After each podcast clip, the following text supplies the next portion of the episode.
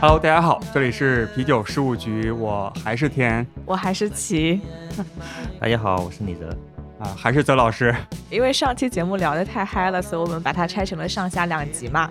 然后这一期的话，我们就不聊酒名了，我们聊一聊酒厂以及可能和酒标啊和设计相关的一些故事。对，因为我觉得名字背后的一些东西，更是你去理解这些精酿、理解这些厂的一个钥匙吧。之所以这个精酿我们重视它，然后我们能从中找到自己的乐趣，然后觉得它的无限创意能带给我们非常强大的一种快乐吧。为啥呢？就是说，因为人家不光是在创造这个品类、创造这个酒款本身的配方的时候用了心，其实他们就说为了把这个包装成一个商品拿出来卖，给酒起名字的时候，设计这个酒标的时候，甚至于就是整个系列要形成什么样的风格的时候，就是说他们对这些进行规划的时候，都是表达了自己的兴趣爱好，或者自己的世界观，或者是自己欣赏的一些东西，然后他们表达在这个商品里面。在一个小的罐子里面，一个小的瓶子里面，呃，带给全世界的所有人。就是说，我觉得这些背后的东西其实是非常艺术的，不能只看重里面的酒精本身，然后忽略这些。对，我觉得这也是精酿文化特别吸引人的一个点吧。就是刚晚上刚来的时候，泽老师也拿出了一本他收集的影集嘛，就是上面有各种酒标啊什么的。所以你是从什么时候开始收藏这些酒标的呢？其实很早之前，就是我开始喝精酿，我就开始收这个罐子和瓶子。瓶子你也收？我其实都收。一旦收集这些东西，很快就放不下了，然后就买了个新的房子。不是，呃，这个太凡尔赛了。然后我我个人是就是本来我有自己的一个书房，然后除了放我的书，然后就放这些罐子啊之类的，然后很快就放不下了。然后拿了一条袋子来放，然后这很快又放不下了。然后觉得就是说，呃，我应该要把它最精华的部分保留下来。就是这个罐子本身其实它没有什么特别，但是上面的酒标非常好，对吧？然后，所以我开始试标。那这个时候也关注了一些公众号，比如说像天津质量协会的一个于哥，然后以此为契机，就是说我把我之前收集的所有能试下来的都试下来了，然后把瓶子丢了。对，都丢了。丢的时候什么感想？丢的时候觉得如释重负啊！啊，然后我又可以收集更多的标了。我还以为你在是心在滴血，并没有，并没有。因为这种酒标的话，大部分还是就是这种印刷的嘛，然后可以撕下来的。它瓶子其实并没有什么特别的。真正要说特别的那种瓶子，你大可以留下，像比如说乌托邦的那种很帅的那种瓶子，那种黄铜色的那种，然后这种非常特别的，或者那种峰会的瓶子，就是在上面直接是啊喷绘的，然后你没办法揭下来的，特别漂亮的，你可以留着。但这部分毕竟是少数。所以瓶盖你会收集吗？我其实也收的，但是瓶盖的话，其实呃前面已经有很厉害的大佬了，然后我想了想，感觉这个坑太大，所以说我瓶盖都没有，就说特意收集。我是遇到一个我没有过的瓶盖，我拿回去，但是我不会说想方设法去找我没有的瓶盖。那你现在有多少瓶盖？我瓶盖其实挺少，就是多少个？数目很多，但是就说它种类很少，就是完全要不一样的。我估计现在只有不到一百个。大多数酒款，像上次我们喝的这个绞杀头，像这种上面有图案的、图案不同的，哦，非常稀少，大部分就是一个纯黑的。啊，对，哦，就是同一家酒厂可能就会用一样的瓶盖，没错，甚至就是它在瓶盖上面没有任何表达，就是一个普通的瓶盖，那这种我收了没用，对，因为从就是成本控制的考虑嘛，它没有必要为每一款酒设置一个单独的瓶盖，没错没错，就是瓶盖这一块收，所以是更硬核的。如果说你瓶盖要收个什么上千个，那其实太夸张了，你上千个的话，可能你接触了几万块啤酒，哦，对，行，那今天咱们就从。你比较擅长的酒标开始聊，可以。好，那我们一边看一边聊，然后我们之后也会把就是泽老师的这个收藏的一些照片放到我们的这期的公众号推送里面，大家可以比较直观的看到。对，然后还没有关注我们微信公众账号的盾友们，为了看泽老师的照片也要关注一下。哎，对，所以大家要知道我们是有微信公众账号的，对，叫啤酒事务局，推广一下。OK，那我先从比较为大众所知的一些酒厂开始说。比如说从树屋开始，又是从树屋，大家传奇的树屋，嗯，对。然后像树屋，大家可能会有一个疑问：它为什么叫树屋？它的所有 logo 上面都是真正是一棵树，它为什么这么执着于表达一棵树？这棵树是哪里的树？其实就是因为树屋在酒厂建立的时候，旁边真的是有一座树屋的。后来规模大了，他们搬到了那个啊蒙圣镇一个小镇上面的时候，就真正有自己厂的时候，其实是离开了这座树屋。你会发现，就是说他们的酒款名有很多就是和树屋密切相关的，像最经典的 Green，对吧？这个绿，包括我们说的非常绿、绿绿绿这些酒款，绿就是树本来的颜色嘛，对吧？所以说，它这个也是围绕树屋来进行了一个酒款命名。然后另外还有一个那个朱丽叶诗，我们中文翻译成朱丽叶诗，然后这么一款混浊，这是他们最早的一款混浊，非常经典的，可以说是当年混浊 IPA 的一个巅峰吧。然后这个就打响了混浊 IPA 的这种品类。那么朱丽叶氏它是怎么和树屋发生联系的？一般人从来看不出来，朱丽叶氏好像是一个人名，它和树屋本身有什么关系？不知道。对啊，他是谁？然后当时我就是喝这款酒喝多了之后，我就问自己一个问题：他是谁？他们为什么要以一个人的名字来命名？是他们酒厂的人呢？他们要纪念某个人还是怎么样？我就去查，然后最后就形成了那么一篇接近万字的文章。然后因为就从 Julius 这个名字发散开来。没错，因为非常复杂，因为包括美国的人，包括守着树屋的人，他们也不一定知道朱丽叶是怎么来历的。来，我们来来听一下，我嗯好好奇啊！现在 互联网上有种说法，就是说，呃，朱丽叶是是当时旁边一个做果汁儿店的店的名字，就是他们是卖橙汁儿的，这家店叫 Julius。树屋起这个名字是为了讽刺这种果汁儿店，说你们果汁儿不是很香甜吗？我们做的这款混浊 IPA，它的这个 juicy 的这种感觉，已经完全就像橙汁儿一样，所以叫 Junius。当时互联网上有这种说法，然后我当时听了也挺奇怪的，我觉得讽刺别人的果汁儿店，这个感觉也不应该这样做吧？就是说，哪怕你这个再怎么像果汁儿，你可能是就是形容你本身而已，怎么会起一个大家都 get 不到这个梗的一个店铺的什么名字？我觉得这不太合理。所以他自己的网站上也没有去解释他为什么要叫这个。没有，因为这也是一款比较古老的酒款，互联网上没有任何资料说。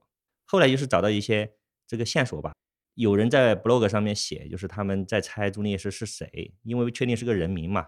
有人说可能老板老板的女朋友不是，他说不，因为朱丽叶是是个男名啊。哦，Julius 哦，对你可能哦认为他是个女女的名字是吧？其实他是个男名。然后他们说 NBA 里面有个球星叫朱丽叶是欧文，然后我不认识，我我不太看球，我不认识。他们说会不会是他的这个球迷或者怎么样？找了很多很多资料，然后最后找到一个加量包，然后这个加量包是啊、说他复刻朱丽叶式的，然后这个加量包的名字叫做 Caesar's Tree House，凯撒的树屋。然后我当时就在想，哎，这个感觉好像有点关系嘛。然后我去搜 Julius 这个名字，然后我突然发现我们中文名一般叫尤利乌斯，尤利乌斯凯撒大帝，他的英文名怎么翻？就是 Julius Caesar。啊哦，对，朱丽叶诗这一个英文名本身，它对应的中文的正统翻译其实是尤利乌斯。那么，所以我们就把 Julius 和凯凯撒撒大帝联系起来了。嗯所以当时我很确定书屋是为了纪念凯撒大帝，所以叫 Julius。它翻译成朱丽叶诗，然后让我们很多人认为是个女名，然后根本不会往那个方向去想。如果翻译成尤利乌斯，那大家都知道尤利乌斯凯撒，然后就自动会往这种，因为尤利乌斯这种翻译好像就比较古老一点。那凯撒的树屋是什么？啊，没错。然后我后来在最后我又问了自己一个问题，我很确定这个嗯是致敬凯撒。那么凯撒和树屋有什么关系呢？他们为什么要致敬凯撒呢？难道他仅仅是罗马史的一个呃爱好者吗？对吧？我本来以为这个问题永远不会有答案，因为我找不出来了。我当时找了很久很久，不是以天为单位，就是这个问题盘桓在我心头很久，每天我不知道怎么解决。睡不着觉。后来在知乎上面收到一个回答，他说：传说中古罗马树屋起源于凯撒大帝，凯撒大帝在凯旋的时候，在树屋上面举办这个庆功宴。在树屋上举办庆功宴，但树屋应该装不了多少人呀。对，就是他有这种说法。后来在维基百科上面找到树屋的起源，最后有一句话说：传说古罗马的一位皇帝在这个树屋里面举办过庆功宴，从此之后大家认为这个树屋起源于古罗马。哦，但是这个皇帝并不是凯撒大帝，他虽然不是凯撒大帝，但是他是凯撒这一血脉的后人，他叫卡利古拉皇帝。卡利古拉皇帝，因为他是凯撒之后很多代的人，就是他有凯撒一定的这个嗯，还不一定有血缘，这个我没去理啊。就是卡利古拉是一个有名的暴君，当时他们这个继承帝号的时候是有一些这个规则的。这个 C 拉这个名字，凯撒大帝的这个名字是非常荣耀的一个名字，不是任何人都可以随便继承。这个人是恰好这一脉下来，他继承了 C 拉这个名字。C 拉就是因为他还蛮伟大的，所以可以继承这个名字吗？或者说他地位比较高吧？就是反正他的名字虽然大家知道他叫卡利古拉，他留在史书上面名字是卡利古拉。如果把他名字写全，你就会发现什么什么朱尼叶斯、凯撒、卡尼古拉，就是 Julius Caesar 都出现在他的全名里面，这个就破案了嘛。那么为什么树屋要写 Julius 这一个酒款？因为传说中树屋起源于古罗马，起源于古罗马一个叫 Julius 的一个皇帝，但这个 Julius 虽然不是我们认为的那个那个 Julius Caesar，对，但是是他的后人，是一个。真正和树屋起源发生关系的一个古罗马皇帝，所以这就是抽朱丽叶斯酒款的由来。抽丝剥茧破案了。这个我觉得在精酿圈子里面，你也可以作为考验别人的一个问题。你问他树屋的这个朱丽叶斯，朱丽叶斯是谁？我觉得没有几个人答得起上来，除了我的读者。很有意思。或者是啤酒事务啤酒事务局的听众。没错没 错。以后可以喝这款酒的时候，可以讲一讲这个故事了。终于可以可以装一回逼，拿不出来人喝酒。啊，对，这个我们装的段位非常高。如果大家以后有谁有机会去书屋的酒厂直接喝酒，可以向老板求证这件事情。然后我觉得我有百分之百的信心，应该是这个答案。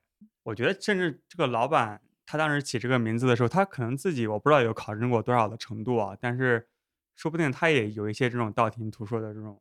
嗯，你说的对，我我当时在那个文章结尾也说了，就是他可能只知道这个书屋和古罗马的凯撒大帝有关，他并不知道此凯撒非彼凯撒，他不知道是这个卡利古拉而不是我们的那个凯撒大帝。但这不重要，就是无论他是以他真正知道这件事情，还是只模糊的知道和古罗马皇帝相关，那么都可以解释他为什么起名叫 Junius。对，如果进口商能知道这个梗，能知道这个由来，其实把这款酒翻译成油腻巫师更好。其实这里面还有一个埋伏的梗，你知道吧？为什么其他的像 Green，它的升级版叫 Very Green，绿绿绿？为什么 Junius 的升级版叫做 King Junius？为什么叫 King？哦，对不对？你现在就豁然开朗了吧？对，因为 Junius 就是油腻巫师，King Junius 就是油腻巫师国王，对，就是 C 的。书还有什么其他好玩的吗？到后面其实他们啊九款名字就逐渐和树屋本身可能关联度不大，包括我们刚刚说的那个什么。啊，台风、完美风暴这些，对吧？就和树没太大关系了。他们其实还有一个就是实验系列的酒款，叫做好奇心系列。好奇心系列的英文是什么？呃，Curiosity。哦，就是就是那个好奇心。对对，好奇心。这种酒只会出一次，然后从一开始编号，就是 Curiosity One，然后 Two，然后这样，一直到现在的话，已经出到一百零几了，差不多一百一左右。所以它是生产一个批次，然后就没有了。没错，这就和我们刚刚讲的，就是其他酒厂大多都有着这么一个实验系列，就是很像，就它会在里面实现很多疯狂的想法。那这款酒可能评分高，可能评分低，可能其中出现很牛逼的，他会把它给总结下来，然后做成一个常规款。然后 Curiosity 对我们酒标爱好者来说是一个巨大的财富，是因为每一款的酒标都不一样，都请了不同的设计师。整个一百多款应该是，就说不是一个设计师完成的，但是每一款的酒标都非常好看。我不是从个位数开始喝的，我第一次接触好奇系列也好几十了，好几十号的时候，当时我记得酒标是一些啊大自然的一些昆虫的样子，蜻蜓啊，然后瓢虫啊之类的。然后再到我后面自己去国外买酒的时候，然后我发现就是就越来越好看了。他们画了一些就是那种黑白风格插画风格的一些。那种绘画，像弓箭手啊，像那个比如说一个女摩托车手啊，然后还有就是自己开车的这些画面，然后都非常漂亮。就是这个应该很难买吧？呃，也不是，就是你现在如果去国内的这种瓶子店，只要它有瓶子的，往往可能好奇心还是会有那么一两个。但是就是你如果想特定的某一款，你可能就永远买不到。对，但你如果想要集齐，应该很难吧？啊，我觉得很难。然后我不知道世界上有没有人集齐。然后这肯定是一件非常震撼的事情。如果他把所有酒标或者酒罐摆在一起拍张照片，我觉得哇，这真的是顶级的存在。好奇心，刚刚我说的就是从一到一百几嘛。比如说你最近如果去喝，喝了最新可能是一百一百零几、一百一左右，中间是断了一款的，中间有一款没有，这一款是六十九，为什么呢？就是六九容易让人想歪。哦，就所是以就是这个原因吗？没错没错，所以这一款是唯一缺失的一款。当然，官方并没有为此表态，但是有这个书屋的粉丝站出来为此表态了，说好书屋不出六十九，那我来出六十九。所以你现在去搜 Curiosity 这个 Sixty Nine 搜得到这款酒，但是它不是书屋产的。哦然后这款酒的酒标就特别污，就是正在进行六九。哦，天呐，这个我还以为是只有中文世界有这个梗啊。这个梗是应该是从英文世界来的吧？OK，对对对，所以这也是好奇心心理里面一个呃埋的特别深的一个梗。所以如果你不小心收了一个树屋的六十九号 Curiosity，说明你被骗了。说明你这个非常硬核，因为它这个泛制版的这个肯定产量更低，就是你可能能收到树屋，其他的都不一定能收到这一款。对，OK，啊，这好有意思啊！嗯，然后书屋他们还有其他很有意思的，就是我本来就觉得他们的那个像啊起酒款名啊之类的都是就特别文艺范儿，你知道吧？就是他很能表达这个，比如说酿酒师或者说负责策划这些酒款的，哪怕是比如说市场啊或者怎么，我们不知道他是究竟是具体到哪个人的主意了，对吧？但是就说作为整个对酒厂的印象来说，书屋是非常文艺的，然后他所有起的名字都是非常优美的，比如说有很多关于这种光和影的东西，像什么点亮啊、熄灭啊、啊光明啊这些名字，还有什么微光、绚烂，就是很多很多酒款名字，无论是中英文都非常好听。然后同时他们还会表达一些其他的自己的一些经历，比如说酿酒师，他恋爱了，他女朋友叫 Lauren，然后他会在和他相识的时候酿一款酒，起一个特别的名字，做一个酒标。这个恋爱时的酒叫幸运机会。然后他们恋爱一周年，我不知道是恋爱一周年还是最后在一起结婚了，一周年、两周年，一直到那个后面的七周年、八周年，都一直出酒，就是每一周年会出一款特别的酒。都是什么风格的呢？我比较好奇。几乎都是 IPA，就是说他们出产最多的就两种品类，一种就是混浊 IPA，一种就是世桃。他们世桃也会相对比较清淡一点，但是他们世桃的分仍然很高。比如说我记得的就是一周年叫挚爱永恒，然后那个三周年叫紧握阳光，然后酒标都特别漂亮，这些我基本上都收了。然后十周年叫遵守承诺，五周年叫比星光更亮，其中有一款叫做这个遵守承诺，I have promised to keep。酒标上面就写了这么一句话。这句话当时我并没有觉得啥，我甚至就说当时为了致敬书屋的酒款，我把他们很多酒款就是几十款的名字串成了一篇小的短文。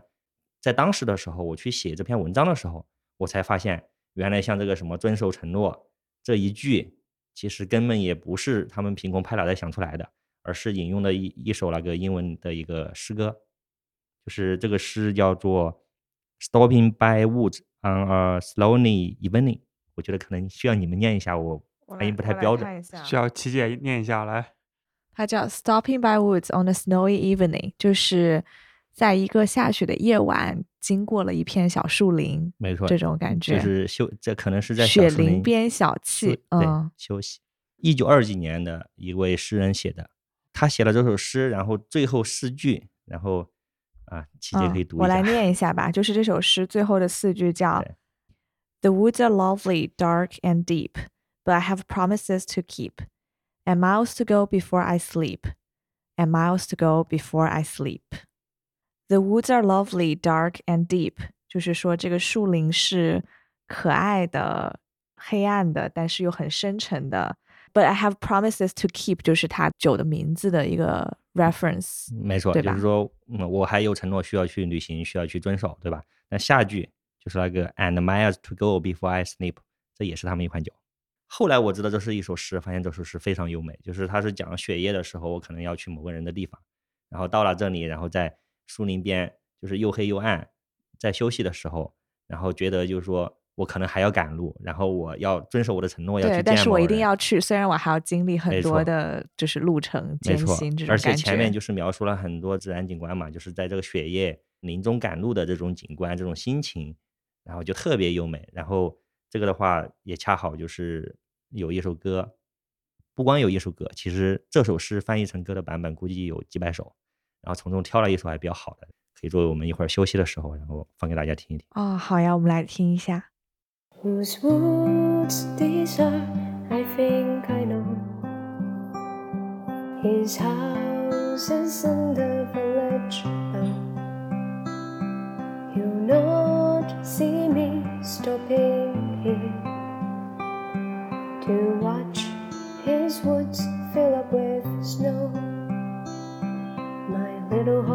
must think it queer to stop without a farmhouse near. Between the woods and the frozen lake, the darkest evening of the year. He gives his heart spells a shake to ask if there's some mistake.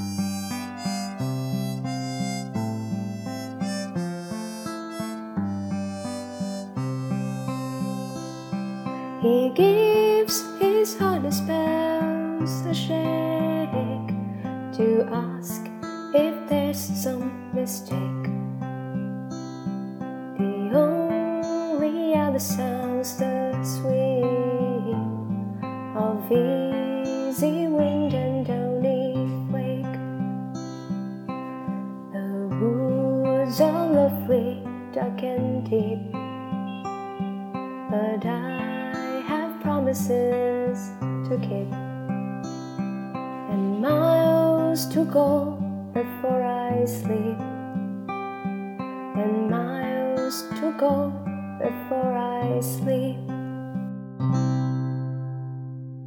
所以这个是他们老板谈恋爱了，还是酿酒师，还是应该是主酿。OK 自己谈恋爱，让全世界的酒友们给他吃狗粮？很浪漫没错哎没错对啊。啊，这个酒标真的很美，像诗里描述那种比较黑暗的，然后神秘的一个树林，但是有一束就是微蓝的那个月光透过来，然后包括它这个酒标也是有那么一点点就是反光的那个效果嘛，然后上面写着 miles to go before I sleep，然后上面写了 year four，就是第四年嘛。刚刚说了这个书屋嘛，书屋是美国混浊 IPA 的一个顶尖的厂，然后但是现在还有另外两家厂，他们的混浊也相当好，一家是岩灵草，一家是这个僧侣。我们讲讲岩灵草好了。对，岩灵草，by the way，on the fly，我说一下 It's not on the fly，OK，是我自己买过的第一款超过两百块钱一罐的酒。哇，买的哪一款这么贵？当时在一五一六年嘛，好像比较流行岩灵草，就那白色的罐子，看起来很高级。是不是国会街？早就忘了，当时就觉得最贵的嘛，当时就装逼，就一定要喝那个。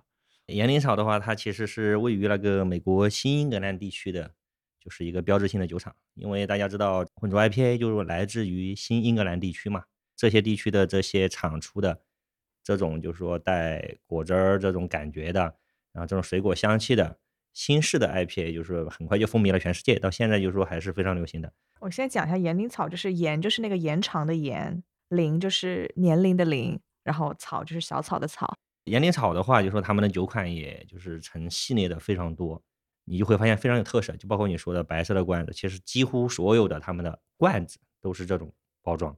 然后他们的设计师叫 Kevin Seymour，然后 Kevin Seymour 的话，他就觉得要创造这么一种标签的话，应该是要表达很多东西，无论是比如说有什么啊复活节彩蛋啊，还是什么我喜欢的某首歌啊，或者怎么样。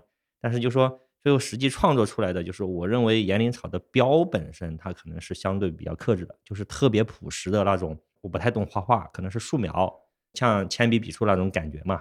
然后很多都是非常朴实、非常简单。然后比如说有一款叫什么，然后就直接画的是两个那个大麦的麦芽。你现在在外面看到的岩灵草的罐子，最多的就是各种街道，就包括我刚刚说的国会街。国会街是他们一个非常经典的混浊 IP。然后梅尔特街还有一款叫福特角，然后叫街道的，叫很多很多地名，全是那边街道的名字，就是他们所在地的这些街道，几乎每个主要街道都有一款对应的酒，然后这些酒都非常经典。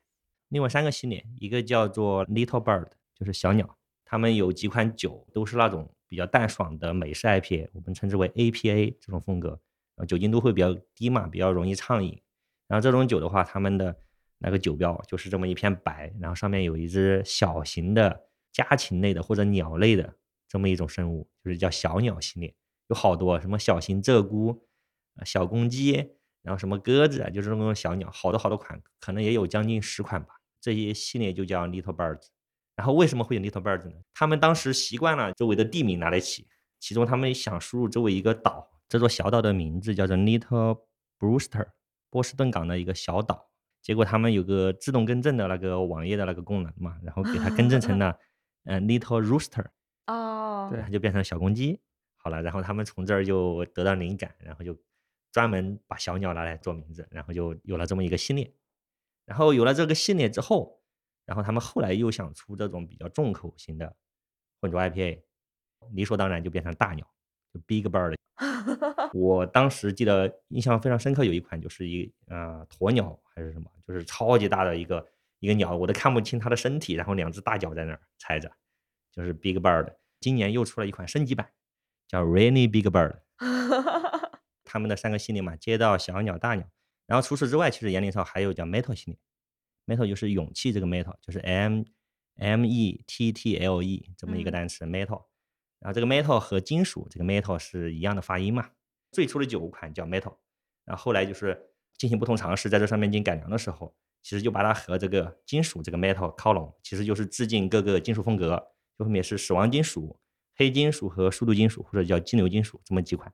后来还有一款叫 Heavy Metal 重金属。嗯所以从 metal 就是延伸出来有四款不同的对应这个金属乐的这四款风格，这四款风格的这个酒标也非常有意思。death metal 的话，它的酒标罐子是 metal 整个的罐子的这个峰会，但是呢，它在这个呃靠近上方的这一个地方就有血液渗出的这么一一个个这么一个效果所以叫 death metal。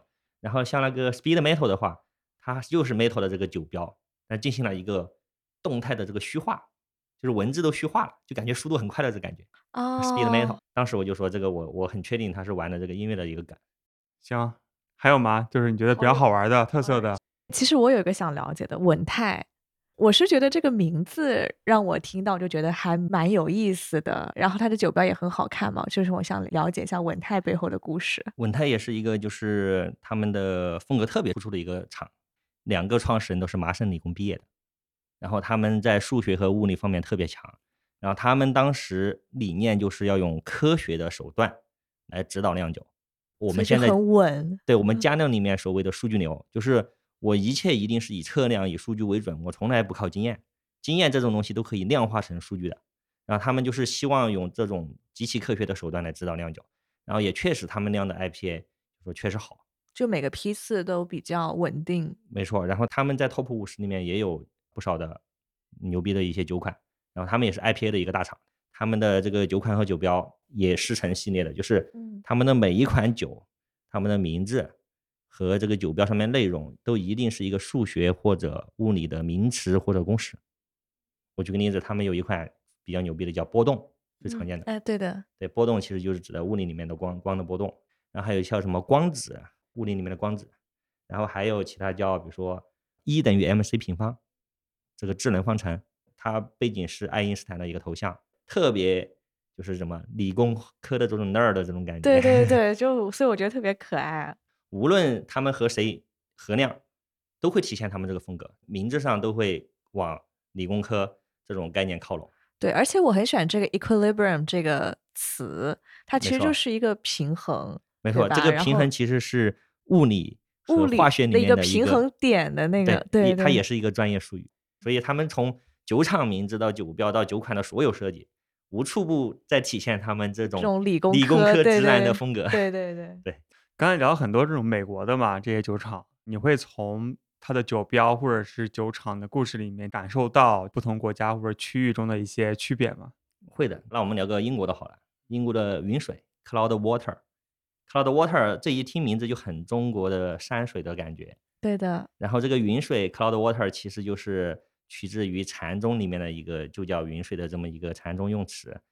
其实所谓的禅宗用词，你对应到中国佛教就是行云流水，就是这个意思。哦，是这个意思。对，云水就是行云流水，他们其实是中间折了一段，就是说啊、不知道是从日本还是印度这样翻过去，其实就说来源就是中国的行云流水，它是讲的是当时这个僧人都要去流浪化缘嘛，对吧？就是云游僧人，禅宗里面会有一种心境吧，就叫行云流水，然后所以取得这样一个云水，然后他们的标志也特别符合这个，就是一片云下面有波浪，这个水云水。然后云水的 IPA 和石涛也是分非常高的，非常流行的。而且云水是呃英国唯一一个进入了 Top Ten 的酒厂，就是从他们的影响力啊、这些酒款的这个评分啊、人数这些来看，嗯，所以他们的酒标有什么特色吗？啊、云水的比较贴近自然。他们云水一开始他们是想做这个季节性的啤酒，就他们中间有段时间只做季节性的，就是这个季节有什么产什么东西我就做什么，就类似这种感觉。包括他们一些石涛、真味石涛，这个季节产什么我就往里面加什么。我收到的大部分都是一些很自然的一些画面，比如说啊，一只小瓢虫爬在一个栏杆上，比如说有款酒叫新鲜爬架，搭起来的架子让周围的植物的藤蔓可以爬上来的，这么一个叫新鲜爬架。然后还有各种昆虫，然后在植物上这些画面，就大概都是这种风格的。就是那种比较有禅意的，禅意，我可能觉得，就说它可能没体现出来，比如说中国山水那种禅意，对，但是它肯定是自然风光。就是酿酒师背后的自己的一个哲学，对吧？他可能喜欢这种哲学观点，对吧？他的一个世界观、人生观。啊，像我们刚刚也讲了，就是说有的是把自己的经历表达出来，有的是把自己的这个背景、自己的行业 表达出来，对吧？然后还有这种就是说自己的什么哲学信仰之类的，但是还有其他的一些东西，比如说像 Upright 的一个酸厂，是哪里的酸厂？也是美国的，美国的，但是他们就说他们想做这个法式和比利时风格的一些酸，然后加上这个种自己的一些理解。创始人呢是个音乐家，他现在还有乐队，他起名的这个 upright，它其实是个乐器，就是这个竖琴，低音竖琴。为什么起低音竖琴呢？因为他崇拜一个作曲家，名字叫做查尔斯·明格斯的一个啊、作曲家，他最著著名的乐器就是低音竖琴。这个低音竖琴就是肯定会加一个形容词 upright，所以 upright 现在被翻译成竖立，我觉得直接翻译成叫低音竖琴也都可以的。然后它的所有酒款都会往音乐方向靠，比如像什么独奏、二重奏，都是音乐方面的名词，然后就特别有意思。你一接触到这个厂，它的酒款，你就突然明白它带你进了一个音乐的世界。对，就确实是可以通过这些起名啊，包括酒标的设计，更好的去了解这个酒厂背后的嗯人的故事，对，对吧？还有混浊一个非常后起之秀吧。你是不是特别喜欢浑浊？对我，我其实 混浊 IPA 喝了不知道多少，只要是逢混浊 IPA 可能都会喝。OK，对，有一个叫本末的厂，就本末倒置的那个本末啊，没错，它酒厂名字其实叫 Root，然后 Plus Branch，啊 Plus 就是一个加号，就是 Root 加号 Branch Branch 是是 Branch，哦，branch 对，就是树枝嘛。哦，branch 啊，对，对我发音不太准。哦，就是 root plus branch，就是根和枝。对，然后嗯在酒花上面，中文名一直叫做树根与树枝。对，然后但是我们就说圈子里面大多数或者文章里面有很多介绍，他们一般都称本末，比较哦，这个真的是一个很美的翻译，对吧？本末就是特别中国，就是对本来就是从古代典籍一来就有这种本末论嘛，对吧？就是事物的最根本和它的一些外延啊、比如说什么舍本逐末，对吧？这种成语都有嘛，对吧？哇，好想为这个翻译拍手，我觉得这个好妙啊。对，其实嗯它就是在中文世界里面，它有非常厚的这种内蕴在里面啊。所以当时如果说知道谁翻译的本末，真的是应该为他鼓掌。对的，但是再这词儿，我想不通的就是酒会上面，它作为一个 UGC 的平台，就是用户可以去改的，上面至今仍然是树根与树枝这么一个平平无奇的称呼。对这个就很太 literal 了。我们反馈给沈凯老师。可以让沈老板考虑一下，是不是把这个修正一下。然后，但嗯是本末本身，它在中文世界里面，它有很深的这个哲学背景，但是在英文里面，它大多数还是一个口语上的概念，就是 root and branch，然后可能更多的是指的是完全的、彻底的一个意思。就是你描述一个什么事情，就是 root and branch 的话，都是从根本上就说整个就怎么样了，然后这么一种，它可能并没有那种很多的哲学上的这种意味，但是他们酒厂的酒款和酒标特别牛逼，怎么个牛逼法？他们的所有酒款几乎都是纯白的一个底色，上面只有非常小的一幅画，这个画的风格就是那种黑白版画，比较粗糙。你这边有吗？可能有，找一找。嗯，这款酒的话，就是它的酒标上面就是一个啊、木板画的一个人，这是谁呀、这其实是伽利略的一本书，叫做《试金者》。这很像小时候画素描的那种。对，嗯然后下面一个名字，然后这些名字都不是瞎起的，这些名字一定会是某本书、某幅画或者某张音乐专辑。然后他们后面出了一款石涛，叫做瓦解，英文名叫 Disintegration。然后这个瓦解本身就是一个呃黑色的一个标，然后有一个白色的球体呈菠萝状一直往下掉，有碎片往下掉。这款酒叫瓦解，瓦解有两个版本，瓦解一、瓦解二，那都是石涛。然后这个瓦解呢，其实是那个乐队 The Cure 治疗乐队他们的一首著名的歌，就叫 Disintegration。本末有这么一款酒，就是大家也可以看到它的酒标啊，就是是一个一个人站在一个一片天空下，就是那种苍穹的感觉。没错，你可以嗯把名字读一遍。看这个图，我 get 到他的名字，他就说 Everyone stands beneath their own dome of heaven。没错，就是每个人都生活在自己的苍穹下面。然后这其实是一幅画。当时我看到这个，我也特别震撼，就是说，呃，为啥呢？就是每个人生活在自己苍穹下面，就感觉每个人有每个人的世界嘛。就比如说，我们每个人有每个人爱好，你爱精酿不一定有人懂你。然后关键是这款酒有款姊妹酒款，我翻译出来就是啊、每个人都漂浮在他自己的地域之上，就苍是穹之下，地地狱狱之上，那没错不是在地面上面吗？然后他们对这款酒的一个介绍就是说，他们针对这幅画的理解，又做了自己的一款酒。这款酒是唯一一款不对应于任何小说、绘画或者音乐的，这是他们自己理解。然后和这款酒是刚好配对的，他们俩都是什么风格的？啊、都是 IPA。他们都是 IPA 他们家嗯，除了我刚刚说的瓦界之外，然后出的全是 IPA。然后他们的 IPA 也是啊、可以媲美书屋这种级别的，无论是价格还是品质还是分数，这两款酒结合在一起，他们理解太深奥了。每个人有自己的一片天空，每个人也有不为人知的一片地狱，对吧？就是你自己承担该承担的，然后喜欢你所喜欢的，然后就好比我们的爱好，你为这个爱好有多疯狂，然后有多少痛苦，也只有你自己知道。其实就是这两款酒要表达的意思，我觉得。嗯，特别美。那还有一个就是个人风格特别突出的一家酒厂，就叫我们刚刚已经说了，希尔农场龙舍山，嗯，对吧？龙舍山家就是说他们出这种赛松，就是美式赛松特别多，就是酸的嘛。然后但是他们家的酒款名字都特别有特点，就是都是人名，比如像什么安娜安，然后什么 Aaron，那个什么 Arthur，然后还有什么 Claver，然后什么啊、Clara Clara，都是他们的朋友吗？啊、不是，然后都是他的祖先，比如说他的祖父，然后他祖父有十三个兄弟姐妹，十三个兄弟姐妹各出了一款酒，然后祖父的祖父、祖父的祖父的祖父，全部出了一款，天呐，这好孝顺啊！这个 他就非常注重传统嘛，因为刚刚我们我可能都不知道我祖父的祖父叫什么名字，真的。因为他说了，他说，呃，他现在这个希尔农场所在的这片地，然后就是他们祖先长久以来就在这儿生活的，然后为了纪念他们，所以几乎每个他想要纪念的都出了一款酒。特别有意思的是，他们家还有桶陈的赛松啊之类的，桶陈的都会在它基酒的基础上进行一下改变嘛。举个例子，像安娜，安了如果放在桶里面桶成之后，就变成了安。龙胜山的安是现在圈子里面最贵的酒之一，就是这瓶安，你如果要收的话，可能会我不知道，可能成千上万吧，上万这么贵一？瓶晒松，桶成的晒松，因为产量特别少。哎，这个是你刚才讲到的那个恐怖系列吗？对，酒标很多都是那种比较明快的啊，或者说颜色比较鲜艳的那种设计。像这几个就是非常的黑暗恐怖。OK，其实嗯黑暗的这几款也是我非常喜欢的，我们就讲一讲。然后比如说我们现在看到两款，嗯就是非常出名的安克雷奇。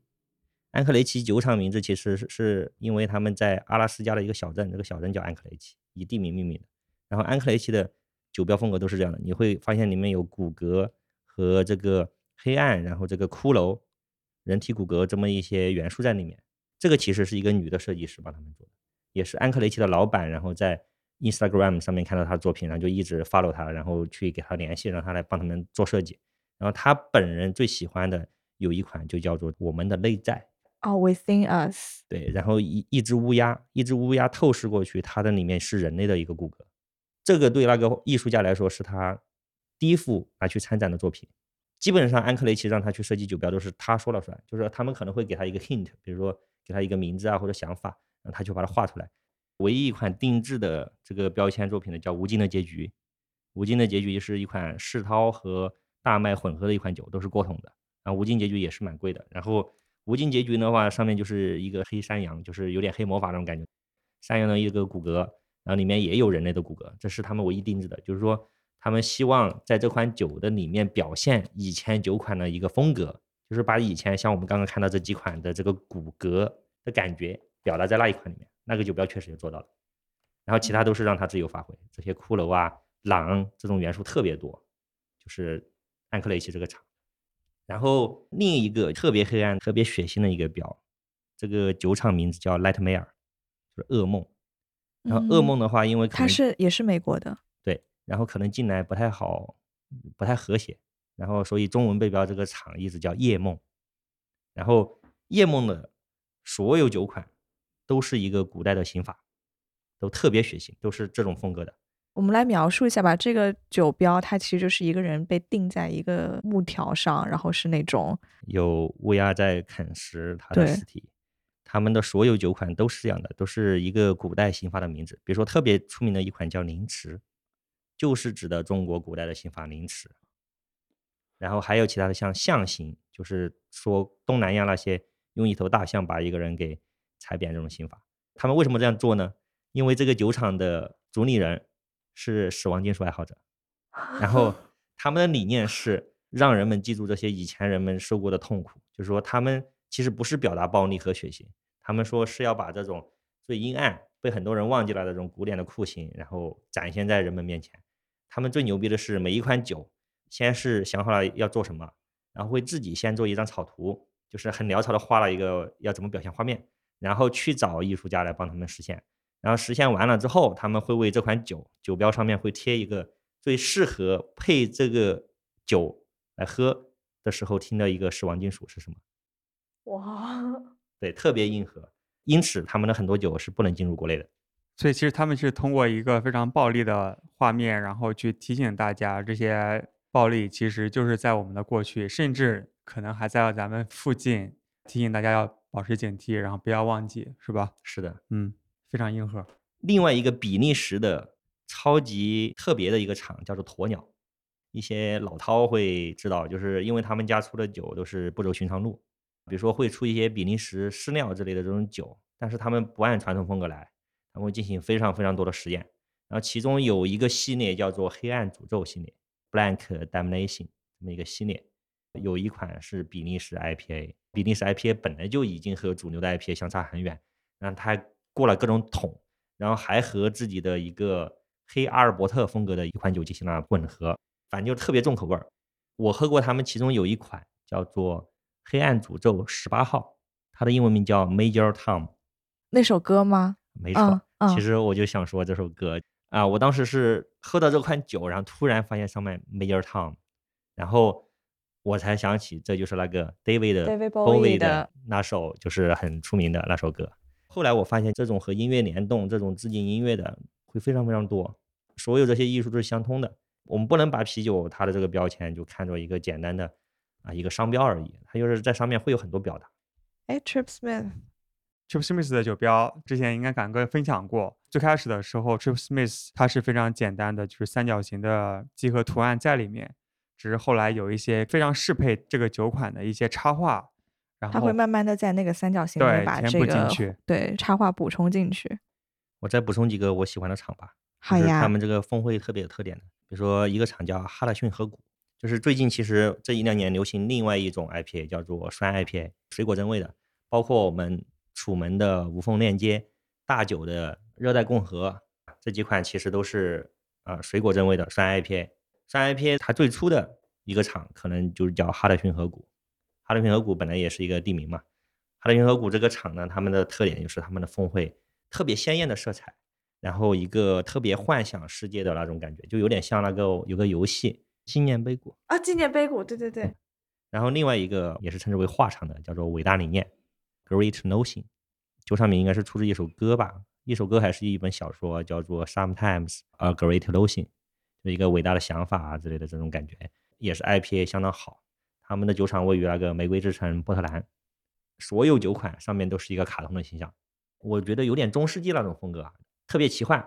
每个里面都有一只熊啊、兔子啊之类的，反正都和他们酒款本身相关。比如说这个酒款是什么加了什么水果，他们可能就在吃什么水果。然后那个厂的画也相当好看，就是我们都称之为画厂。为了标，我也可能会买它的这个酒。那所以其实我们刚刚介绍了这么多酒厂，就是说他们有很多就是成系列的，你会发现他们绘画风格非常一致。其实他们要么是竹林人本身就是绘画，要么就是他们往往是欣赏某个人的这个风格，然后比如说 Instagram 上面关注了一些画家。特别喜欢就联系，然后就把它啊签过来，然后就作为他们御用的画家，有很多都是这样。所以说，我觉得这个很能表现酒厂本身要表达的一些东西。他们的比如说酒款的定位也好，他们要形成一个系列的这个视觉形象也好，他们喜欢的艺术家他的这种风格，他是偏向于黑暗啊重金属，还是偏奇幻，还是偏这种比较治愈的这种色彩缤纷的这种感觉，然后都可以在里面体现出来。对，而且我觉得我们刚刚聊了这么多，确实每一种风格的都有。真的是千变万化，鲜艳的、黑暗的都有。我现在不说这个词了，你 我要 cue 一下你。行，要不泽老师跟我们分享一下，就是如果队友们想去步入你的后尘，进这个大坑，进进这个坑，然后咱们怎么去收集这些酒标？有没有什么心得？一开始你的准备工作就是需要一本册子，因为你直接把它撕下来之后，你粘在墙上的话，久了之后你想挪地方或者想把它放下来就很麻烦。因为一般这种东西撕下来，它背后是带胶的，所以可以直接粘贴在某一个表面。所以你需要这么一本册子。这个册子其实不是拿来贴酒标的，叫做双联首日封插册。它本来是用来插什么的？首日封就是邮票爱好者，就是他们会有一种集首日封，就是某种信封，它会在就是第一次发售的时候，那个就叫首日封。他们会收集这种信封，这种信封的大小就正好。是我们，酒标的大小，对，刚好很合适。对，所以你需要一本册子，你直接去淘宝搜首日封。当然，我不是商家，你直接搜随便买哪家都可以。然后首日封的这种啊纪念册，每一个位置它会提供一张那种黑色的称纸，这个称纸的大小就恰好是信封的大小，大概会是百分之九十以上的酒标都正好可以在这个大小里面贴上。会有个别不太守规矩的，像特别大的罐子，像那种四百多的罐子，四百七十五的罐子。标就贴的特别高，可能上下会超出来一点，然后这个你可能需要贴在 A 四纸上面，另外装订。还有另外一种瓶子，就是特别大的瓶子，比如说一点五升、一点八升的瓶子，它那个酒标展开就特别长，可能也会超出这个长度。但是绝大多数九成以上的都可以在这上面贴。然后还有一个就是，如果你的称纸用完了，你还没贴完，因为它是呃一本册纸可以贴两百张，然后他推荐你是正反面贴，一张黑色纸正面贴一张标，反面贴一张标，就正好合适贴满。然后我是为了单独选某一张带走啊或者怎么样，所以我每一张都是单面贴的。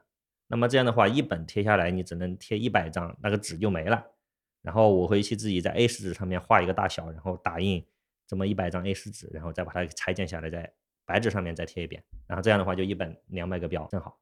就先要贴到 A 四纸上面，再插到这个对插册里面去，再把它剪成这个大小，然后再插进去。这上面的黑的这个就是它原始提供的这个大小。哦，就特别方便。对，然后你贴完了，因为我只用了它单面，你贴完了之后，所以说它从这里开始，后面就是白底的了。对，这就是我自己裁剪自己剪的。对，然后再说说怎么撕这个标吧。这个标其实就是说，在实践里面的话，这个标，嗯，可能往往是两大类。就是一大类的话，它是背后刷的这个胶有点像那种啊浆糊，有点像那个米糊那种感觉。就是这种感觉，我们如果你贴过那些东西有经验的话，你会发现这种贴了它干了之后都会起皱纹，略微有点皱，不是特别平。这种一般是纸质的标签，比如说摆在我们面前的这个绞杀头的九十分就是这种纸质的。然后这种的话，最好的办法是水泡，因为这种米糊啊或者浆糊，它是遇水的话，它的这个粘度会降低。然后遇水泡了，你比如说泡一一两个小时之后就很容易揭下来，用个小刀轻轻撬起来。你是说在瓶子？不是，就是把把整个瓶子放到水里泡。对。然后那标不就湿了吗？湿了没关系，等它泡软了，那个胶可以揭下来了之后，你把它夹在比如说一个干的这个卫生纸里面或者干布之类的，反正就说把它弄干了之后，它仍然可以展平的。对，就比如说我现在想要硬撕，确实是撕不太下来。这个是撕不下来，就会有绝对会撕坏掉，粘在上面。泡水是泡热水还是冷水无所谓，其实无所谓。然后还有一种就是这种罐子以及常见的就是现在最主流的吧，这种一般我们称之为热熔胶。它这种胶特别均匀，然后是机器直接给你弄上去的，就是有背胶的这种。然后这种的话，特点就是你拿起来看，没有一处不是平的。然后这种的话，往往可以直接撕。嗯就是直接撕的话，我会用一个比如说美工刀翘起一角，然后直接就开始撕。只要你稍微注意点力道，就是不要一个方向太用力，然后比如说上面用点力，下面用点力，很快就可以撕下来。对于这种热熔胶是这样，但是有个问题就是它对温度特别敏感，比如说冬天的时候这种就不好撕，也容易撕坏；夏天时候直接上手就撕。嗯，然后所以解决它的办法就是要么用吹风机吹，要么往罐子里面灌热水。就是把那个温度上去。没错，上去了之后就特别容易揭下来。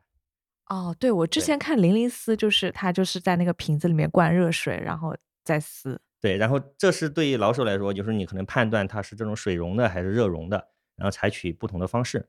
还有一个无脑的一个方法，你如果不想知道这么多门道啊之类的，我想直接上来就收怎么办？第一，先用美工刀敲起一角，然后尝试撕，非常小心的慢慢撕。如果撕到一个地方，你发现不行了，它就坏掉了，嗯立刻停止。下一步就是先往里面灌热水，灌热水了之后，用美工刀把那个湿坏了一点点，再翘起来继续湿，还是湿不掉。如果是这种水溶的这种，就是不平的浆糊类的这种，其实温度越高，它根本一点改变都没有，反而越干它越容易坏。啊你发现还是湿不动，那么直接就扔水里面泡，泡到第二天早上起来再来处理。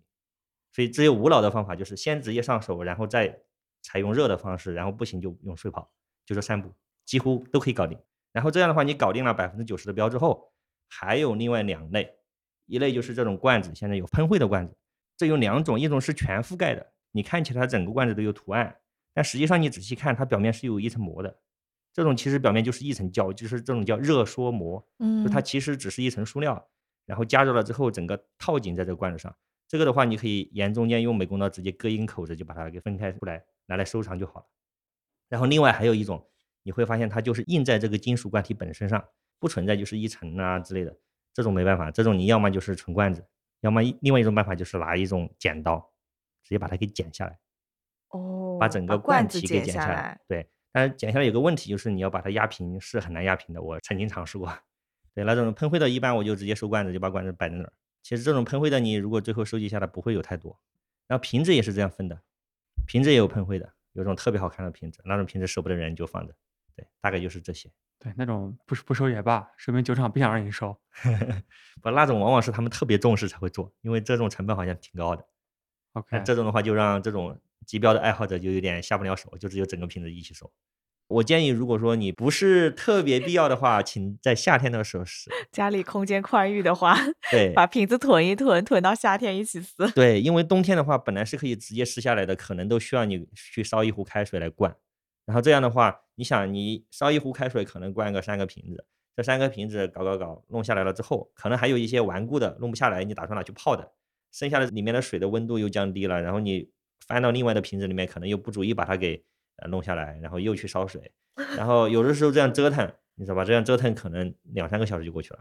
哦，还有一个话题就是，大家看到这种罐子上面会有一个中文标签，对吧？啊，对就是对，正规进入中国的，在你罐体上面还有一层标签，这个小的标签对对对，上面写就是那个白纸贴在那个瓶子上面。对酒款的名字啊这些，中文背标是最讨厌的，特别是早年的这种出货量特别大的罐子，它的背标往往是这种水溶性的，你会发现这上面都是皱的，对一摸一摸都是皱的。对，然后这种皱的就有个麻烦，就是你用水泡，而且它这种不光是纸的，它表面还有一层塑料膜，泡也不会把它泡的完全就是自己就撕下来。